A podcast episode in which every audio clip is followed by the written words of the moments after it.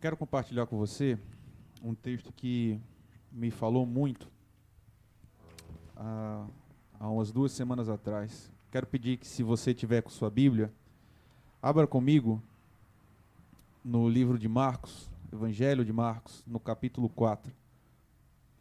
Quero ler com você uma passagem da vida de Jesus muito conhecida.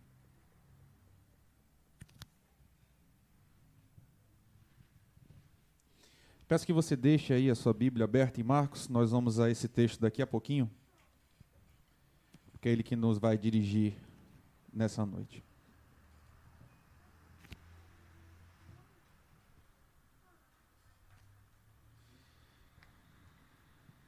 E é esse texto que nos prepara para participarmos da ceia do Senhor. Antes do texto, queridos, eu vou falar algumas coisas, mas vamos orar? Vamos orar comigo?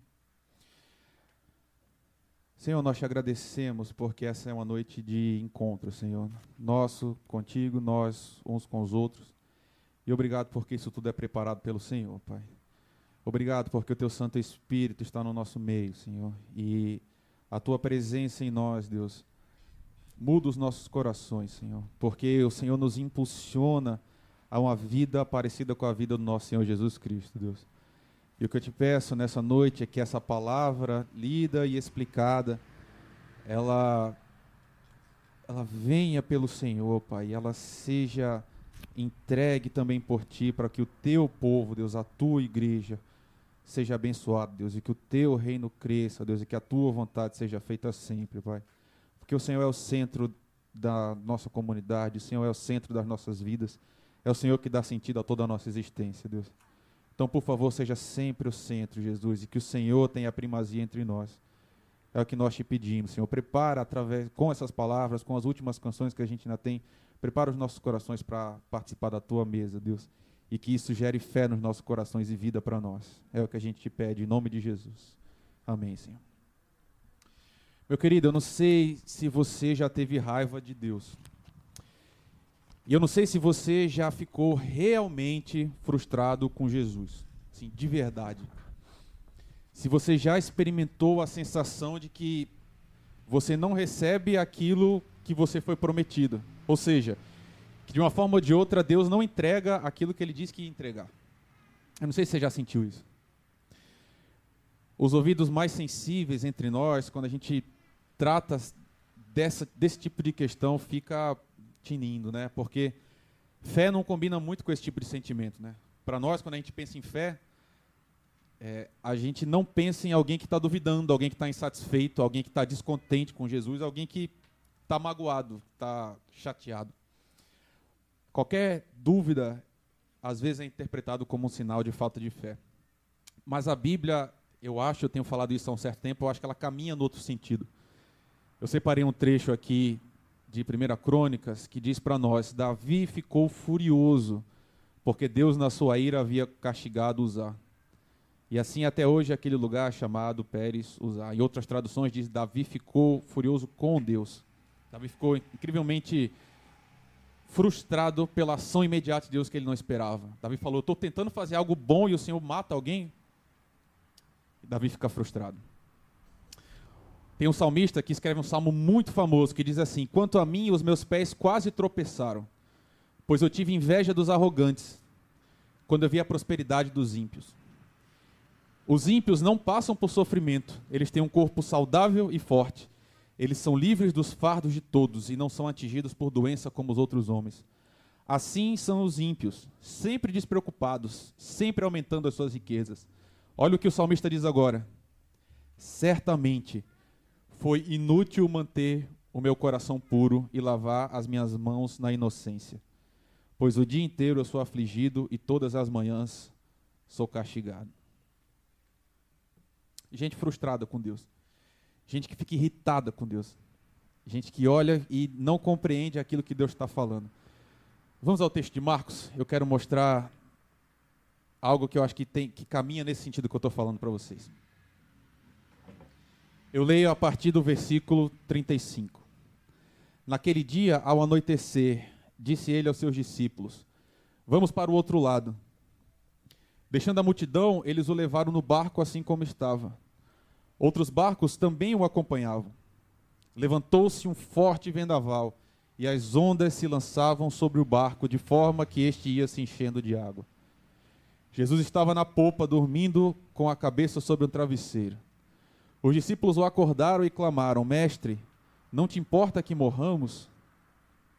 Ele se levantou, repreendeu o vento e disse ao mar: Aquiete-se, acalme-se. O vento se aquietou e fez-se completa bonança. Então perguntou a seus discípulos: Por que vocês estão com tanto medo? Ainda não têm fé? E eles estavam apavorados e perguntavam uns aos outros: Quem é este que até o vento e o mar lhe obedecem? Nós ouvimos hoje três histórias, queridos. Três histórias que envolviam um perigo extremo para aqueles que passaram por elas. Na primeira história, a gente tem homens num barco. E a sensação de estar em alto mar é terrível. Talvez não para mim nem para você, porque hoje a gente tem uma série de instrumentos náuticos que minimizam os perigos. Hoje, quando você pensa num cruzeiro, por exemplo, é uma embarcação enorme e ela passa uma sensação de rigidez, de firmeza, de uma fortaleza que vai ser impenetrável. A comunicação de rádio, de outros instrumentos, inclusive por satélite, também dá a sensação de que a ajuda está logo ali. Se acontecer qualquer tipo de problema com essa embarcação, basta uma mensagem que alguém vai vir em socorro. Outra coisa é você estar tá num barco na Palestina no primeiro século. Um barco que provavelmente foi você mesmo que construiu, ou algum amigo seu. Sem motor, sem nenhum tipo de comunicação e sem nenhum colete. Salva-vidas. São apenas águas negras, a gente está na alta madrugada aqui, que sustentam aquele monte de tábua e prego. Aquela embarcação humilde, singela. E aí vem a chuva. E com a chuva, descrita aqui na Escritura, nós temos ventos impetuosos, nós temos ondas que se chocam contra esse barco. E o barulho que esses homens ouvem é o barulho de morte. Esses homens que vivem no mar sabem o que acontece no mar quando acontece esse tipo de coisa. Quando esse tipo de fenômeno se levanta, eles sabem o que, que eles podem esperar. O que, que daí para frente possivelmente vai acontecer. E no meio dessa tempestade, que por si só já é tão difícil, esses homens enxergam um vulto andando sobre as águas. E aí eles pensam que o fim verdadeiramente chegou, porque na compreensão deles, na mente deles, eles estão vendo um fantasma. Eles ficam completamente tomados de pavor. E eles gritam de medo, diz o texto para nós. Até que Jesus aparece, se revela e diz: Não tenham medo. A segunda história que a gente viu hoje é bem diferente, o cenário é radicalmente distinto. Nós temos um homem rico, um homem importante, que tem influência e que tem um nome a zelar. É Jairo. O que a gente sabe de Jairo são duas coisas apenas, mas que dizem muito. A primeira coisa, ele é o dirigente da sinagoga. Ele é a pessoa mais importante para o mundo judaico daquele momento. No seu bairro, na sua cidade, naquela região de influência da sinagoga, Jairo é o mais influente é o mais famoso. Ele é aquele que está acostumado a receber favores. Ele é o que está acostumado a ser sempre ouvido. Ele é o que está acostumado a ser sempre bajulado. E aí aparece a segunda coisa que a gente sabe sobre Jairo. Ele tem uma filha única e que está à beira da morte. Agora, ninguém, absolutamente ninguém, pode resolver o problema de Jairo, porque a filha dele está à beira da morte e ela piora cada vez mais. Todo o texto dá para nós uma sensação profunda de urgência. Ela não está só doente, mas ela está doente e no limite da vida. É quase como uma ligação desesperada para um 90. Se você já teve oportunidade de ouvir alguma dessas gravações, é desesperador, porque a pessoa do outro lado está dizendo: pelo amor de Deus, envie alguém para mim, porque a coisa está chegando no fim. Jairo está desesperado. E no momento da história que a gente leu, Jesus já ouviu Jairo. E ele está caminhando para resolver o problema. Só que aí aparece uma pedra no caminho. É uma mulher que também está sofrendo E Jesus para para ajudar uma mulher que não estava precisando urgentemente de auxílio. Fazia 12 anos já que ela sofria, ela podia esperar um pouco mais. Mas Jesus para. E enquanto Jesus para, uma longa cena se desenvolve. Aquela mulher escuta de Jesus, vai em paz, a tua fé te salvou, ela sai curada. Mas enquanto ela está recebendo a bênção de Deus, Jairo está aumentando a pressão. Ele sente que o final está chegando até que alguém vem da casa dele e diz: Jairo, não incomode mais o mestre. A menina morreu. E poucas pessoas sabem o que é ouvir isso, meus irmãos. Poucas pessoas sabem o que gera no seu coração ouvir: deixa Jesus em paz, não tem mais jeito, ela já morreu. E Jesus aparece, olha para Jairo e diz: Jairo, não tenha medo. A gente lê uma terceira história e última. De novo, a gente volta para um barco agora. As mesmas circunstâncias, só que tem um fato diferente. Dessa vez, Jesus está no barco. Antes, os homens estavam lutando em alta madrugada contra uma tempestade e eles estavam sozinhos. Agora não, Jesus está lá. Mas sabe o que é incrível? Que esse texto já começa pra, a, a ensinar para mim e para você? O fato de Jesus estar no barco não impede que a tempestade chegue. E ela chega. E de novo, a descrição, a Bíblia usa várias palavras para enfatizar o que já é grande. Porque um vendaval já é um vento muito forte.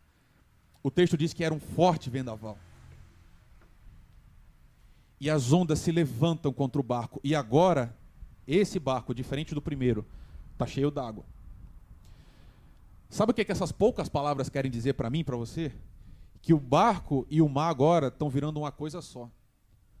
Agora que o barco está afundando e que a água está entrando, eles não conseguem mais discernir o que está dentro e o que está fora, porque eles estão virando um só com o mar.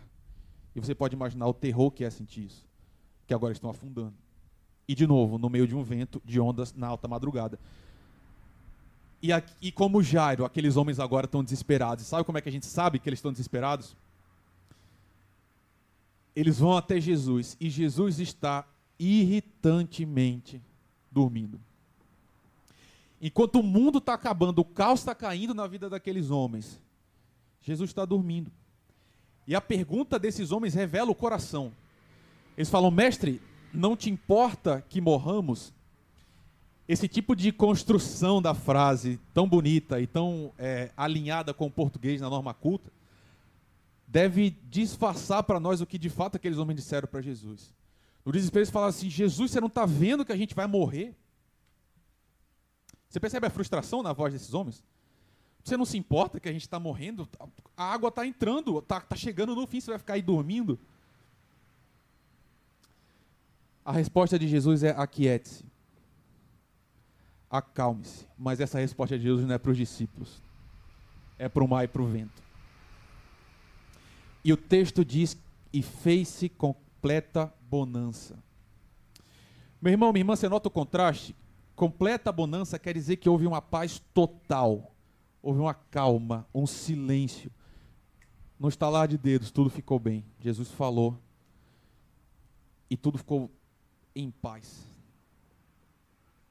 E o texto termina com a pergunta que me leva de volta ao começo. E aqui eu estou abrindo meu coração para vocês, porque foi assim que eu cheguei nesse texto. Jesus pergunta: Por que vocês estão com tanto medo? E é aqui que eu não sei se a sua fé é parecida com a minha, mas essa pergunta não te irrita, não? Você não fica meio chateado com Jesus? Porque essa pergunta é feita aos discípulos, mas ela é feita para você e para mim também. Jesus pergunta para você: por que, você está com tanto medo? A resposta é: Jesus, porque está cheio de vento lá fora. Eu estou com medo porque minha filha morreu. Eu estou com medo porque o barco está afundando. Por que, que a gente tem medo? A gente fala, Jesus, porque só no Brasil morreram 420 mil pessoas. Porque não tem vaga para todo mundo no hospital. Eu estou com medo porque não tem vacina. Porque meus pais já são idosos. Porque eu tenho diabetes. Porque metade dos meus colegas já foi demitido. Eu estou com medo, Jesus, porque minhas contas não estão fechando. Porque eu não sei o que, que vai acontecer no mês que vem. Eu estou com medo porque eu já estou velho. E eu sei que a morte está chegando e eu não estou preparado para isso ainda. A pergunta de Jesus irrita a gente porque ela é óbvia. A resposta é óbvia. Os motivos, eles são grandes demais. Eles são concretos demais. É claro que a gente tem motivo para ter medo. E para ter tanto medo. Mas a pergunta de Jesus não acaba aí. Ele diz: Por que vocês estão com tanto medo? Será que vocês ainda não têm fé? E essa parte é que desmonta a gente, irmãos. Porque essa pergunta, ela também irrita Jesus. Porque da perspectiva de Jesus, o nosso medo não tem sentido. Sabe por quê? Não porque as causas não são reais e concretas. Jesus sabe que existe algo que ameaça a vida dos discípulos, a minha vida e a sua vida. Mas Jesus enxerga além. E Jesus vê o quadro inteiro. E Jesus sabe que a vida de cada um dos seus está nas suas mãos e que ele vai cuidar de todos, independente das circunstâncias externas. É por causa disso que Jesus dorme. É porque para Jesus a tempestade não é grande coisa. Para Jesus a morte da filha de Lázaro não é grande coisa. Não porque ele está sofrendo, Jesus é insensível ao sofrimento. Não por causa disso. Mas porque Jesus sabe que não existe nada externo que seja forte demais que ele não possa reverter. Só que isso é óbvio para Jesus. Para a gente nem sempre é óbvio. Mas sabe o que, que esse texto me ensina e eu quero transmitir isso para você? Isso não deixa de ser verdade porque a gente, porque para a gente não é óbvio. O que, que eu quero dizer? Não é porque a gente tem dificuldade às vezes em perceber que a nossa vida está 100% na mão de Jesus, que isso deixa de ser verdade. Se você está aqui hoje, você está numa relação com Jesus Cristo, Ele tem a sua vida nas mãos dele. Ele sabe todos os teus dias, Ele sabe exatamente o que te trouxe até aqui, Ele sabe exatamente todas as suas necessidades de agora, as que ainda vão vir, e Ele diz: basta a cada dia seu mal, você não precisa se preocupar. Porque o Pai conhece cada uma dessas suas necessidades e Ele cuida de cada uma delas. No final das contas, meus irmãos, o, o errado nessa história somos nós, junto com os discípulos. Porque no final das contas, no final das contas mesmo, se você chega até o fim da linha, não existe motivo real para ter medo de nada. É por isso que dormir faz sentido. É porque Jesus já resolveu todas as coisas. O texto diz que esses homens terminam apavorados, mas agora é um pavor muito diferente do de antes. É curioso. Eles estão ainda mais amedrontados, mas o temor deles agora vem porque eles olham e falam: quem é esse homem? Que quando fala, o mar se acalma e o vento para. E sabe, meus irmãos, a grande pergunta é essa: quem que é esse homem? Quem que é esse Jesus? Quanto mais você conseguir responder essa pergunta, menos motivos para ter medo você vai ter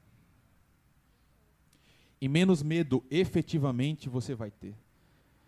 Você veio para cá hoje com medo? Você está vivendo momentos de medo? Sabe, querido, sabe, querida, que tal andar de novo com Jesus? E que tal olhar para ele de novo naquele barco? Você sabe, essa, essa informação para mim é incrível, incrível, inacreditável. Você sabe qual é o maior mandamento da Bíblia? Não no sentido de grandeza, mas o que mais aparece? Qual é a ordem que a Bíblia dá para mim e para você que aparece com mais frequência? É não temas. Não temas. Deus olha para mim e para você e diz: não tenha medo. Você não precisa ter medo. Ele disse: não temas para essas três pessoas que a gente conheceu hoje. E quase sempre Jesus mostra que não precisa ter medo porque ele, ele demonstra concretamente isso. Porque ele anda sobre as águas, ele ressuscita a menina e ele acalma o mar. Eu não sei o que Jesus vai fazer na sua vida, não sei o que ele vai fazer na minha. Pode ser que na minha e na sua, o barco afunde, a menina continue morta e a tempestade nos vença. Mas o que é incrível para quem anda com Jesus Cristo é que esse nunca é o fim da história. Ainda que a gente viva a pior experiência que possa existir desse lado, Jesus Cristo prometeu para mim e para você: existe uma morada separada para você. Eu estou indo lá, vou preparar, e quando voltar, quando ela ficar pronta, eu vou voltar e vou te levar para estar tá comigo para sempre. E aí lá, Não vai ter mais lágrima, nem sofrimento, nem morte, nem mais dor. Meus irmãos, essa pandemia vai passar, vai vir outros problemas. Não importa. O que não vai passar são as palavras desse homem. E ele não vai passar. E o relacionamento seu com ele também não vai passar. E hoje eu quero dizer para você, eu cheguei nesse texto quando eu estava na minha devocional, estava com medo. Eu terminei ouvindo Jesus perguntar para mim, Rafael, por que você tem tanto medo? Você ainda não tem fé? E sabe o que é incrível? Ele não joga, ele não me joga fora e ele não te joga fora. Ao invés de falar assim, você ainda não tem fé, então vai embora, não dá mais, você não aprende. Jesus fala assim, você ainda não tem fé, vamos andar comigo de novo. Deixa eu te mostrar de novo que você pode confiar em mim. Jesus está tá convidando você de novo a caminhar junto com Ele. E essa é uma noite que talvez você possa colocar isso diante do Senhor. A gente vai cantar uma canção agora, talvez você não conheça.